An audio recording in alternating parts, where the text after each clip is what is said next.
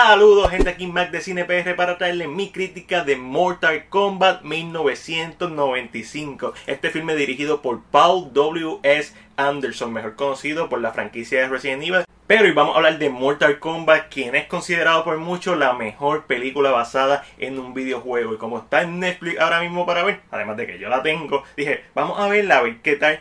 Y les tengo que decir con una grata sorpresa que a pesar de todo el filme sigue siendo uno extremadamente entretenido de ver que respeta y adapta el lore de los videojuegos a la pantalla grande elevando ciertos aspectos del material original a tal nivel que posteriormente se ha incorporado en los videojuegos. Basado en el primer juego que si no me equivoco debutó en 1992 esta película trata sobre un torneo que se lleva a cabo una vez por generación, aproximadamente cada 10 años, y es un torneo entre diferentes mundos. El mundo de la Tierra ha perdido nueve veces consecutivas y si pierden una vez más, el mundo de Outworld va a invadir la Tierra y la va a conquistar. Aquí entran nuestros héroes. Liu Kang, un Shaolin monk que busca vengarse de Shang Tzu, quien mató a su hermano. Sonja, un agente de la policía o militar que busca vengarse de Kano, el líder de los Black Dragon, digo, eso es en los juegos, la película no explican, pero se sabe, se sabe que es un líder de, un, de algo. Y Johnny Cage, una estrella del cine de artes marciales, quien busca probar que su talento es verdadero. Este trío es escogido por el protector de la tierra y dios del trueno, Raiden, quien a lo largo de la película los va ayudando para que eventualmente puedan enfrentarse a Goro y a Shang Tsung.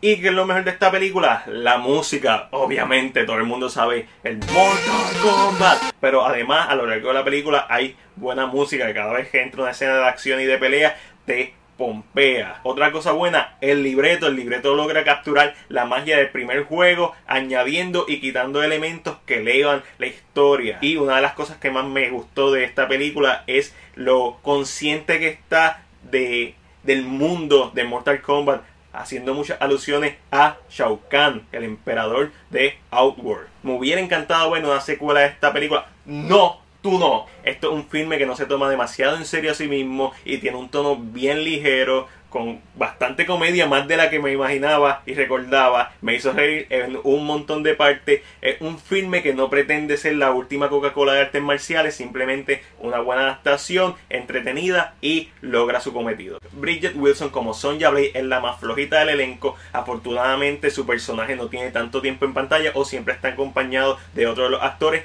que la ayudan a que no se vea Linden Ashby como Johnny Cage Obviamente es un stand-in de Jean-Claude Van Damme, quien originalmente era la persona que se quería para hacer a Johnny Cage.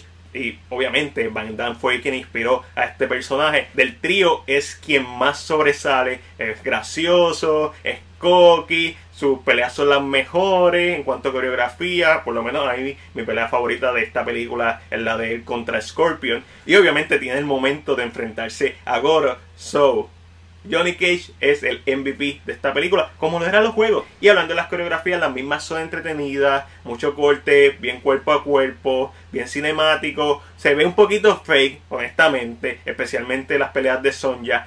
Pero ah, pero teniendo en cuenta el tipo de película que es, es uno de los puntos que se podía mejorar en la secuela, que nunca vimos. No, es que las coreografías con Sonja se ven tan fake y tan lentas, también las de Kitana se ven tan fake y tan lentas, pero son tan entretenidas y la música es tan buena de fondo. Obviamente una crítica de Mortal Kombat no es una crítica si no se menciona a Kari Hiroyuki Tagawa. Quien hace del villano principal el hechicero Shang Tsung. Y su papel es simplemente icónico, a tal punto que la versión de este personaje en Mortal Kombat 11 es él.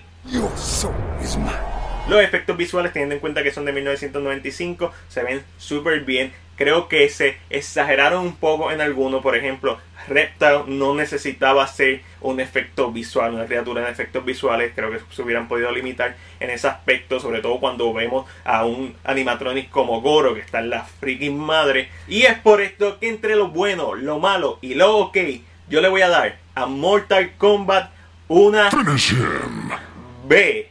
Flawless victory. Con razón, esta sigue siendo una de las mejores películas basadas en un videojuego, pero esa es solamente mi opinión. Ahora déjame saber la tuya en la sección de comentarios. Como siempre, si te gustó este video, dale like y compártelo. Recuerda suscribirte a nuestro canal de YouTube y darle a la campana de notificaciones para que no te pierdas nuestro contenido. Este fue Mac, será hasta la próxima.